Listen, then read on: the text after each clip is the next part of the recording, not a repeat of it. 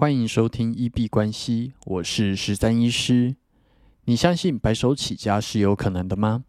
你相信一般人也能致富吗？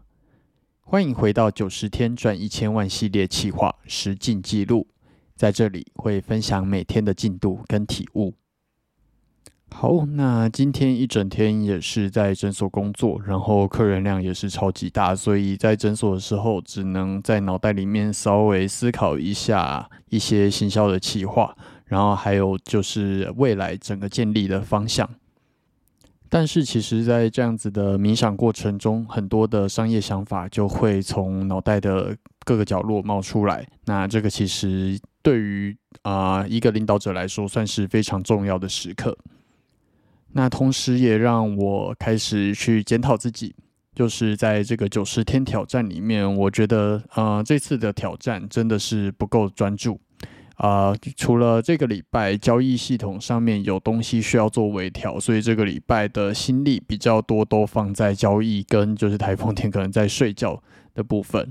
然后呃九月十月也就是有团出去玩，所以。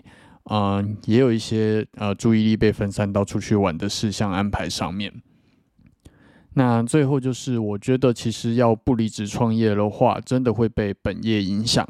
你很难在完全放下诊所这里的事物，然后专心的在做创业这条路。所以可能也算摸清楚我自己的个性，呃。到底有没有办法不离职创业？我觉得，以我如果要很专注的做好一件事情来说的话，我可能还是比较适合离职去创业。那其实好像也没有真的善用到身边所有的资源，比方说，呃，其实，在富豪国际求翻身里面，大家都是非常呃不吝啬去请求别人帮助。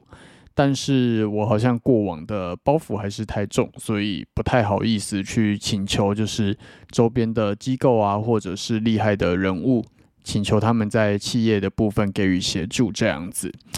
呃，所以我觉得这一次的九十天挑战并不算非常的成功，但是剩下二十二天，我还是会努力的去把它跑完，然后就是希望在二十二天之后，还是能够有一些艺人公司的成果。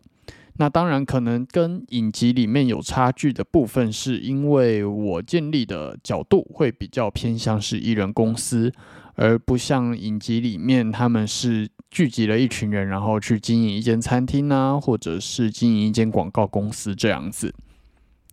那当然也是我们一开始设定的目标不一样啦，他们是一百万美金，也就是大概三千万台币。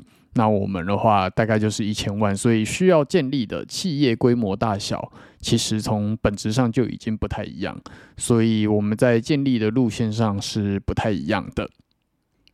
那这个是今天在诊所对于自己的一些小小检讨，那也希望接下来二十二天能够全力以赴。那今天最后想要跟大家聊一件事情。就是关于服务的部分，或者是现在很多人在做线上课程的部分，那时长越长，真的是越好的吗？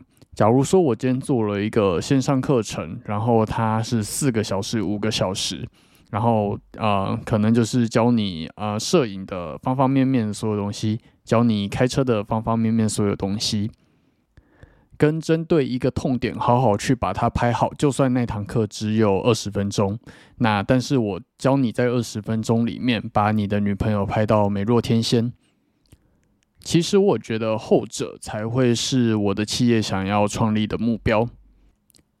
课程或者服务的时长，它并不是越多越好。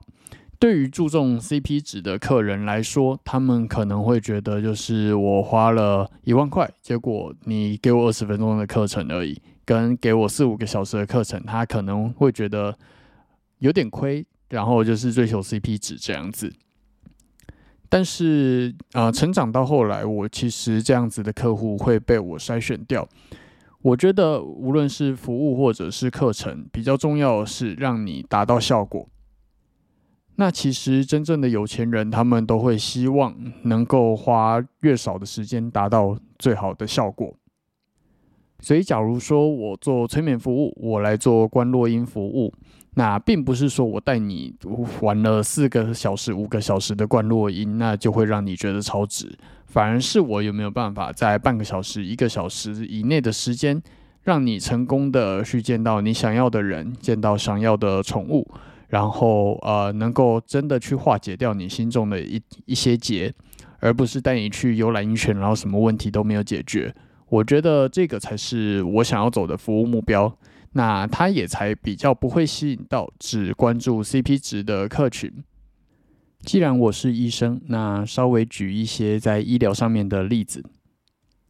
当你付一样的挂号费，其实你会希望医生可能够帮你看诊看越久越好，那能够把你问的越详细越好。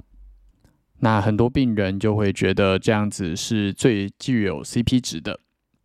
可是相对来说，当我付了一样的手术费用，比方说一万块的手术费用，那开一个心脏手术，那反而病人都会希望说医生能够开得越快越好，因为这表示医生的技术更熟练。那这个时候就不会有人希望说我花了一万块，你帮我把一个小时的手术开成十个小时。从这个例子来看的话，就会觉得说有一些服务你把时间拉长，其实是没有意义的。你能够用越短的时间解决别人的问题，那他就越会愿意付啊溢价或者是高价的金额来寻求你的服务。我是这样子想的。那对于这件事情，你有什么想法呢？如果有不一样的想法，都欢迎在留言区跟大家留言交流。无论是 Podcast、Instagram 或者 Twitter 的留言区。那如果看到有不错的想法，我们可以再上来。呃，节目跟大家一起讨论。那我们今天节目就先到这里。